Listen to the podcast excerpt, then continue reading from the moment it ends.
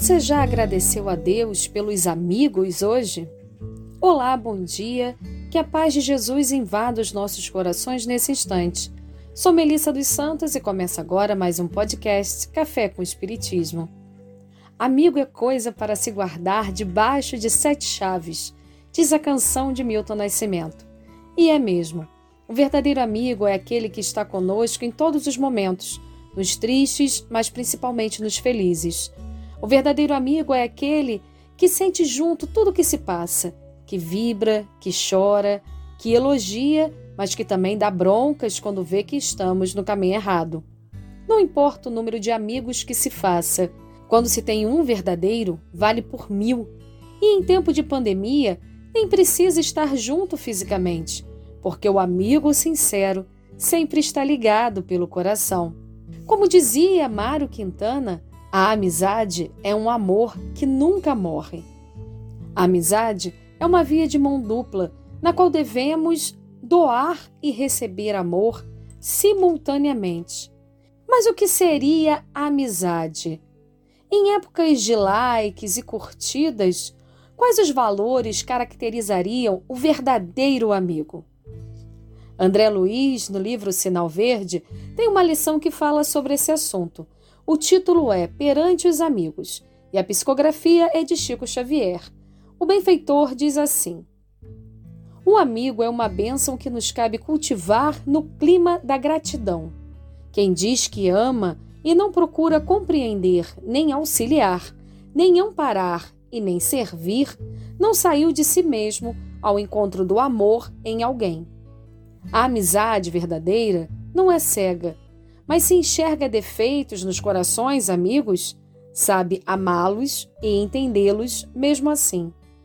Teremos vencido o egoísmo em nós quando nos decidirmos a ajudar aos entes amados a realizarem a felicidade própria, tal qual entendem eles deva ser a felicidade que procuram, sem cogitar da nossa própria felicidade.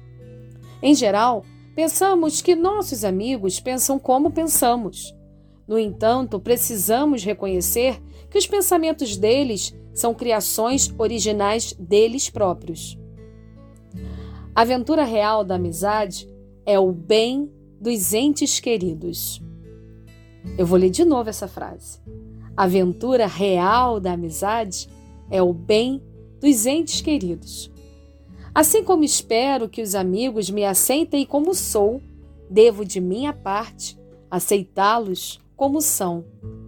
Toda vez que buscamos desacreditar esse ou aquele amigo, depois de havermos trocado convivência e intimidade, estaremos desmoralizando a nós mesmos.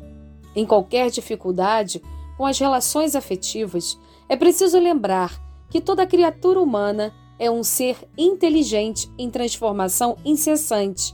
E por vezes, a mudança das pessoas que amamos não se verifica na direção de nossas próprias escolhas. Quanto mais amizade se der, mais amizade receberá. Essa frase também vou ler de novo. Quanto mais amizade se der, mais amizade receberá. Se Jesus nos recomendou amar os inimigos, Imaginemos com que imenso amor nos compete amar aqueles que nos oferecem um coração. Lindo texto de André Luiz. E é isso mesmo. A amizade é uma planta que devemos regar frequentemente com gotas de amor. Porque os bons amigos são presentes de Deus. E olha que temos ainda os amigos no plano espiritual e não podemos esquecer deles também. Espíritos abnegados que se desdobram para nos ajudar, que vibram com as nossas evoluções, que fazem de tudo para nos orientar ao caminho certo e que estão de braços abertos quando nos arrependermos dos erros e voltarmos ao prumo. E não podemos também esquecer do amigo mais sincero de todos, o nosso Mestre Jesus. Ontem, comemoramos o Dia do Amigo. Por isso, de forma especial, minha gratidão a todos os amigos, aos irmãos de alma, e que cada um que esteja ouvindo esse podcast possa também, nesse momento, agradecer a Deus pela bênção da amizade, encarnada ou desencarnada, a nos ajudar nessa caminhada, às vezes tão difícil, mas também com muitas alegrias. Para finalizar, iremos trazer um poema lindo de Maria Dolores. O título é Retrato da Amizade, psicografia também de Chico Xavier. E diz assim: Agradeço a alma fraterna e boa, o amor que no teu gesto se condensa, deixando ao longe a festa, o ruído e o repouso, para dar-me a presença.